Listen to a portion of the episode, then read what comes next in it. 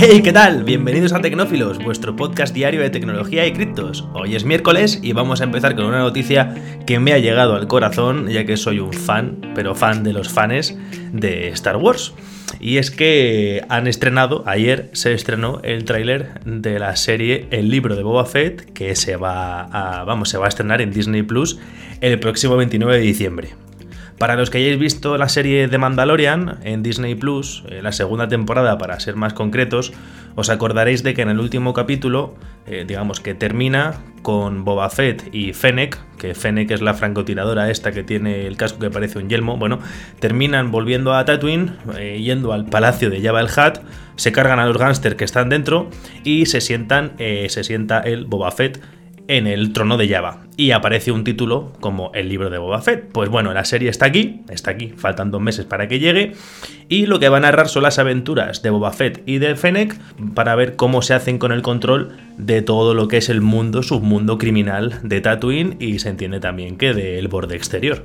Yo creo que se van a aprovechar un poquito del tirón que tiene de Mandalorian. El tráiler lo podéis ver en el enlace de la descripción. Tiene una estética y una cinematografía muy muy parecida a la que tiene el Mandalorian. Así que creo que van a aprovechar, pues obviamente, pues tanto los disfraces, como los sitios, como todo, la, toda la tecnología, para, hacer más dinerito. Ya sabéis, es Disney. Por cierto, eh, no es la única producción que tiene en mente Disney Plus, ni mucho menos. Tienen en marcha otra serie llamada Andor. Están casi terminando de grabar la serie exclusiva de Obi-Wan Kenobi. Hay otra serie sobre Ashoka Tano en la que se ha filtrado que Hayden Christensen eh, se ha unido al reparto. Hayden Christensen es el actor que hizo de Darth Vader, en este caso de Anakin Skywalker, en la segunda y tercera película de la trilogía intermedia. Y por lo visto tienen otras más, pero bueno, no las voy a nombrar porque no las conozco ni yo. Así que nada, 29 de diciembre, el libro de Boba Fett. Ahí estaré con palomitas y un refresquito. En Islandia han desarrollado un sistema para eliminar el CO2 del aire. Y es que alucinéis de la forma en la que lo hacen, ¿vale? Es como una central conectada con un túnel a 3 kilómetros de profundidad, ¿vale? Esta central lo que tiene son unos impulsores enormes y lo que hace es coger aire, lo que, aire ambiente en, Islandia, arriba, lo inyecta, lo transporta 3 kilómetros bajo tierra a un sitio donde tienen una tecnología que ellos llaman DAC, que es una tecnología de captura directa de aire, imagino que será Direct Air Capture en inglés, bueno, y lo que tienen es un filtro enorme, enorme, enorme. Cuando el filtro está lleno, lo cierran, lo calientan a unos 100 grados centígrados para separar el CO2 puro y lo inyectan a alta presión en la roca basáltica. Ojito, porque lo que han descubierto es que la roca basáltica es tan porosa que si le inyectas CO2 se queda ahí dentro y digamos que se petrifica y no sale a la atmósfera. Así que hemos descubierto cómo eliminar dióxido de carbono sin necesidad alguna de hacer prácticamente nada, simplemente entre comillas inyectándoselo al basalto. Alucinante.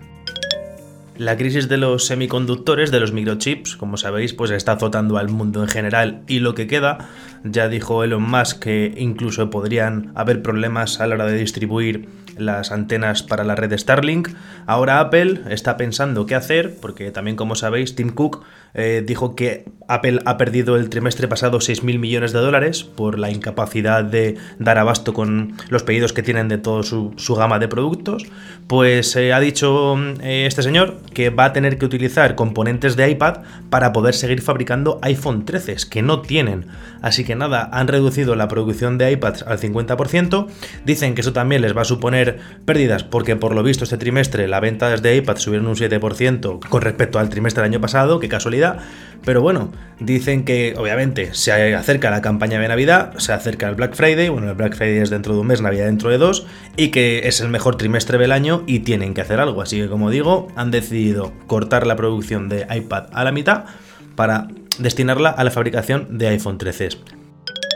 Seguro que conocéis el robotito este de cuatro patas mm, amarillo que parece una especie de perro. Se llama Spot. Es de la empresa Boston Dynamics, que por cierto la, la ha comprado Hyundai, la marca de coches. Hace muy poquito. Pues bueno, esta, esta empresa, Boston Dynamics, es súper fan de hacer vídeos enseñando o fardando de cómo sus robots funcionan. De, por ejemplo, tienen el robot Atlas, que es el bípedo este que parece un ser humano, da muy, mal rollo, que es capaz de saltar, trepar, incluso hacer mortales. Es brutal. Eh, también tienen vídeos de Spot, que es el perrito con diferentes cosas en la cabeza. Bueno, pues se les ha ocurrido para conmemorar el 40 aniversario de, de, cuando se estrenó la canción Start Me Up de los Rolling Stones, pues como digo, se les ha ocurrido la fantástica idea de poner a los robots estos de cuatro patas con ganchos y garras en la cabeza eh, a imitar a Mick Jagger y a los demás del grupo cantando la canción, ¿vale? Es un videoclip que me ha dado un repelús que no veas. Os dejo el enlace en la descripción del vídeo porque da un mal rollo el ver la precisión con la que se mueven. Bueno, es que incluso con la garra, con la pinza que tienen, simulan al, al a Mick Jagger cantando. Y la verdad que no sé, a mí se me hace incómodo de ver. No sé, echadle un vistazo vosotros y me decís, pero uff, bastante tenso.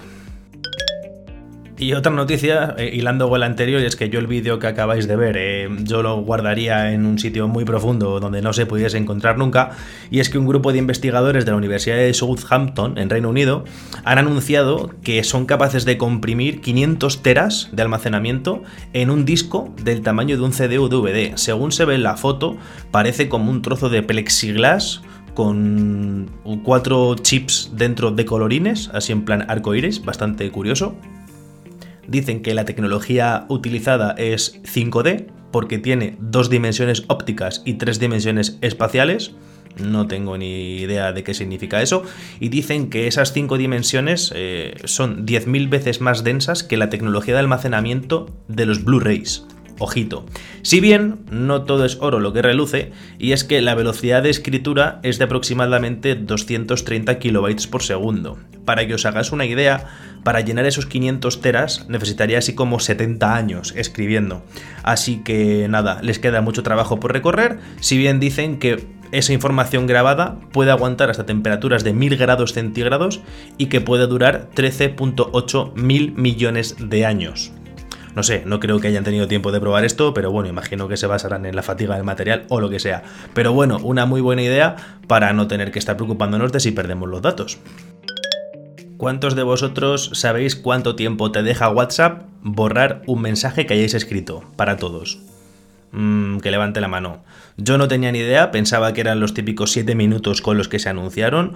Em, por lo visto, ahora el tiempo va por encima de las varias horas, no soy capaz de encontrar una respuesta en concreto, pero por lo visto se ha filtrado una versión, una captura de una versión beta de WhatsApp, porque sí, hay gente que se instala la versión beta de WhatsApp y envía pues lo que piensan sobre ella y si funciona, si hay bugs y demás, y se eh, parece que va la posibilidad de poder borrar para todos un mensaje de WhatsApp va a ser para siempre, o sea, siempre que queráis vais a poder borrar mensajes de WhatsApp. No está confirmado, como dicen los americanos, hay que tomárselo como un granito de sal, pero si lo tienen en la versión beta algunos testers, es muy probable que a finales de este año nos lo metan sin darnos ni cuenta, porque no suelen avisar, básicamente.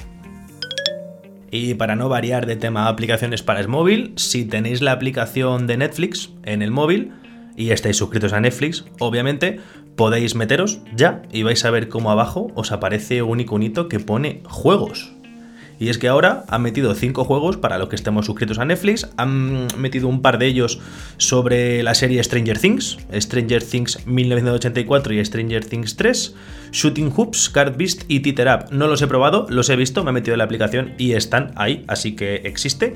Así que nada, se acaba de activar la forma, digamos, o el área de juegos de Netflix. Un motivo más para mantenernos ahí enganchados. Esta noche probaré alguno, a ver qué tal. Nada, probarlos vosotros y me comentáis. Está muy de moda el tema de los juegos del calamar o jugar a juegos como el juego del calamar. Y es que, bueno, en octubre salió una criptomoneda, un par de amiguetes me lo comentaron en plan de, oye, echa un vistazo a esto que seguro que es como Shiba Inu, como Dogecoin o como, yo que sé, Dogelon Musk. Y no me oí nada bien, miré la página web y realmente mm, no parecía absolutamente nada serio. Pues eh, existía una criptomoneda del juego del calamar y digo existía porque han tirado del cable, ayer tiraron del cable o antes de ayer, en función de cuando lo escuchéis Y es que la moneda, que en cuestión de días pasó de valer ni siquiera un céntimo de dólar a 2.861 dólares por token, ni más ni menos. Y como digo, llegaron los desarrolladores, han tirado del cable, se han llevado más de 3 millones y medio de dólares así por la cara y nada, la gente se ha quedado literalmente a cero. De hecho, en la descripción de un vídeo, del podcast, perdón, os voy a dejar el enlace de un vídeo de un streamer en Twitch que en directo se ve como está mirando la gráfica en su ordenador y es la vela roja más grande que he visto en mi vida. Eh, pero vamos, es como una mecha, mecha no, veloncio rojo de 2.800 dólares a cero. No me quiero reír de él, es una jodienda que te pase eso, pero, pero bueno, ya sabéis chicos, tener cuidadito que las criptos son todo felicidad cuando suben, porque suben constantemente y suben poquito a poquito, pero cuando bajan, mm, madre mía, mirad el vídeo por favor. El lunes 1 de noviembre eh, ante anteayer se iba a lanzar, se lanzó en principio porque hay gente que lo ha podido comprar, el token del exchange español Bit2Me. Este lanzamiento ha sido un caos y se ha tenido que suspender. Han tenido varios problemas, bueno, principalmente porque la volatilidad fue increíble, el precio pasó como de 8 céntimos de dólar a 5 dólares en cuestión de, no sé, un minuto. Em, por, había muy poquita liquidez y además han tenido problemas, ¿por qué? Porque por lo visto, bueno, este fin de semana ocurrió de que tuvimos el cambio de hora y por lo visto no, no hablaron bien o no calcularon bien las horas con el exchange de lanzamiento y claro, la gente a las 4 de la tarde ya podía estar comprando, aunque en teoría hasta las 5 no se podía, bueno, un lío total y absoluto, así que de momento la venta o la preventa está congelada, notificarán cuando vuelva, bueno, ellos dicen que cuando se estabilice el mercado volverá, de momento no lo sabemos. El precio de momento está plano. Así que nada, atentos. Después de que Facebook se cambiase el nombre a Meta y dijese que se iba a centrar en la creación del metaverso, Nike ha sacado ofertas de empleo eh, enfocándose en la creación y gestión de NFTs porque dicen que están súper interesados en introducir sus productos dentro del metaverso, dentro de los mundos virtuales. Ya sabéis, esto de que entráis en el mundo virtual, en el metaverso, os compráis unas Air Force, unas Air Max, las zapatillas Nike que os gusten, os las probáis y vuestro personaje las lleva. A todo esto, obviamente, viene porque ellos también están teniendo problemas con las cadenas de suministro. Y como todas las empresas, en, caso de crisis, ahora mismo no tienen eh, poco stock de zapatillas, pues obviamente tienen que buscar una opción B, un mercado B, para empezar a moverse en el futuro. Así que ahí están. Esto ha sido todo por hoy, muchas gracias por escuchar el podcast, pero, pero, pero, no me voy a ir sin pediros que me sigáis en Instagram, soy asier barra baja, EZ. Un abrazo a todos y hasta mañana.